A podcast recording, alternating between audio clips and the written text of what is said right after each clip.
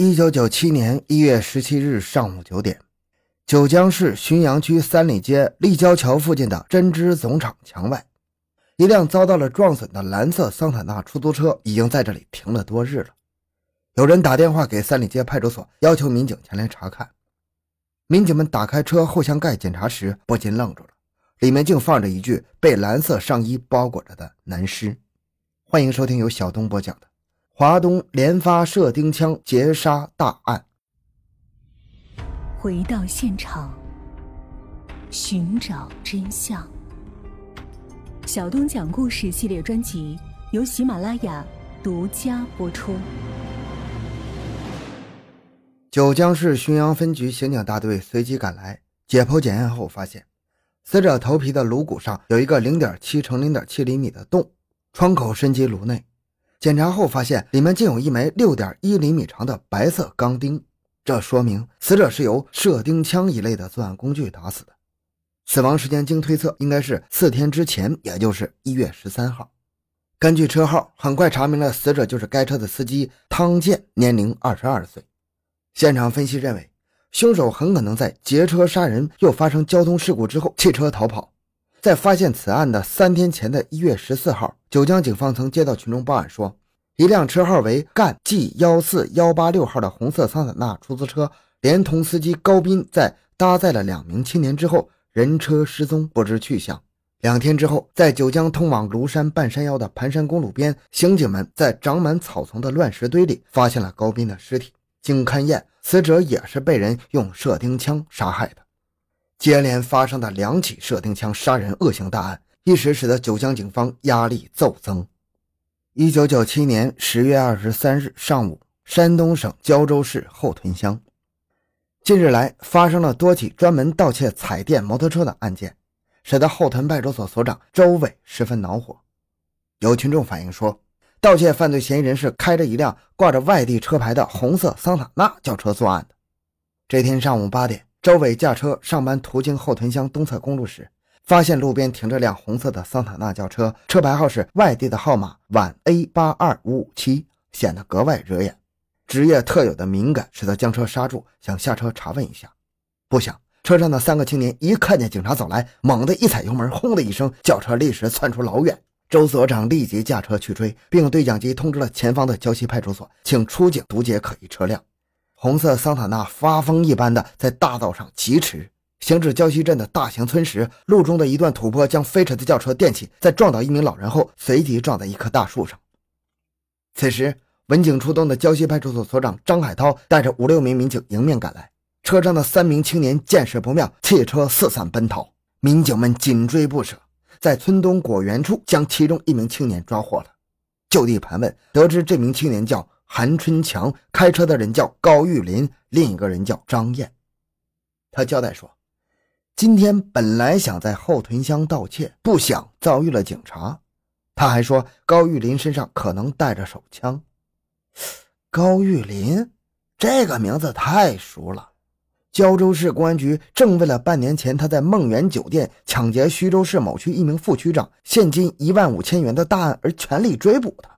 张海涛所长立即向市局指挥中心报告了这一重要情况，警方随即设立了临时指挥部，部署对高玉林等人的追捕，同时通过指挥中心向巡警、交警以及色林派出所下达紧急指令，在交通要道设卡堵截和盘查可疑人员。中云派出所所长王俊和此刻接到了抓捕张燕的指令，指令中说。高玉林极有可能到张燕家躲藏，并可能随身携枪。抓捕中如遇反抗，可就地击毙。王俊和带上司机江道光等人立即驱车赶到张燕居住的东新志村，了解到张燕在外盗窃，已经很多天没有回家了。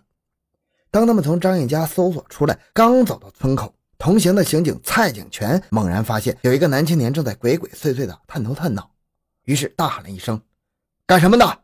谁想那个人撒腿就跑，司机江道光一个箭步冲上去，一把拽住那个人，却被他来了个金蝉脱壳，只剩下一件单薄的皮衣。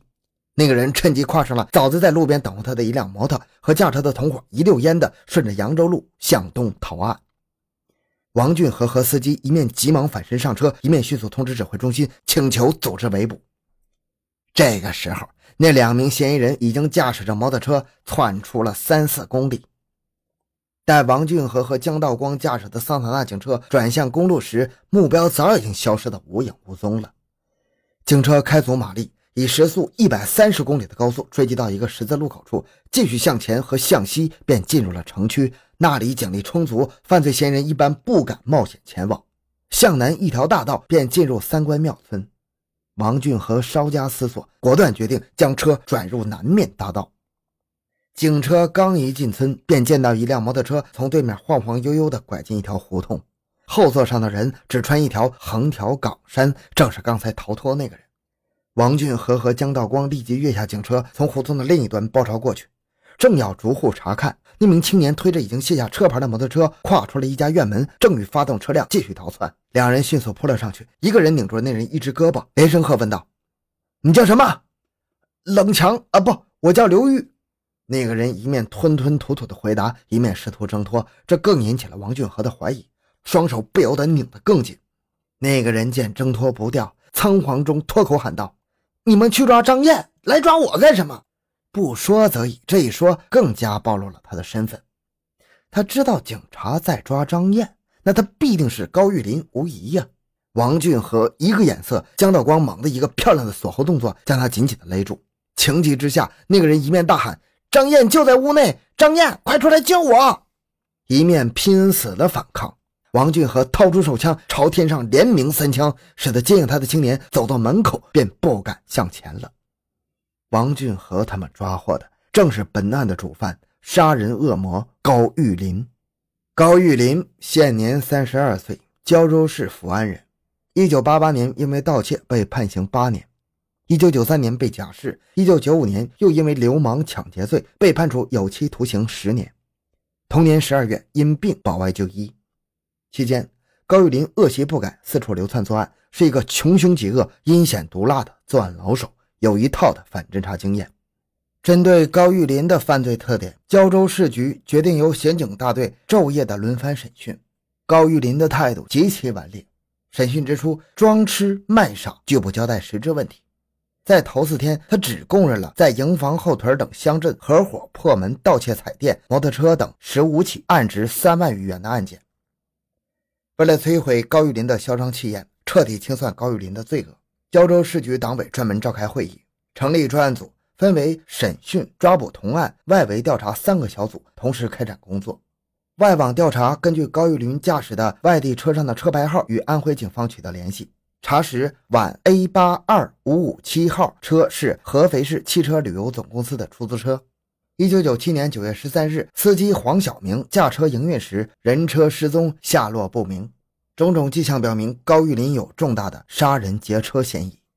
在证据面前，高玉林初步供认了曾在安徽合肥杀人劫车的犯罪事实，但是交代中他隐瞒了作案手段和过程，并一口咬定此案是他一人所为。十月二十五日，侦查员胡乐祥、曹书光在审讯韩春强时。还提供了高玉林曾经对他炫耀过，去年曾和玉成去过南方，玉成下手很猛。这一线索立刻引起了专案组的重视。通过各种渠道查找玉成，很快在胶州市的九龙镇高家爱博村查实了一个叫张玉成的人。此人曾于1990年因为抢劫盗窃被判过九年刑，在李村监狱服刑时与高玉林结识。1996年4月刑满释放后，与高交往甚密。因此，张玉成极有可能就是韩春强提供出的那个玉成，而玉成极有可能是高玉林的重要帮凶。此外，外围调查组刑警姜威从缴获高玉林所携的手机 BB 机入手，查明了手机 BB 机号码为江西省九江市的区号。经过与江西省公安厅联系，由此获知了咱们开始讲到的那两起使用射钉枪杀人劫车的恶性案件。而从高玉林身上缴获的手机和 BB 机，经过查对，就是一月十四日被害司机高斌的物品。至此，九江两案告破。但是，当民警前去捉拿张玉成时，发现他已经神秘失踪，不知去向了。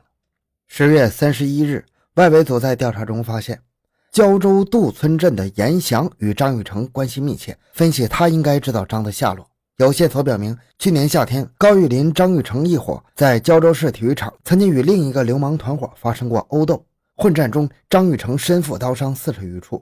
住院期间，严翔一直陪床照料。此后，大难不死的张玉成便死心塌地地追随在严翔左右。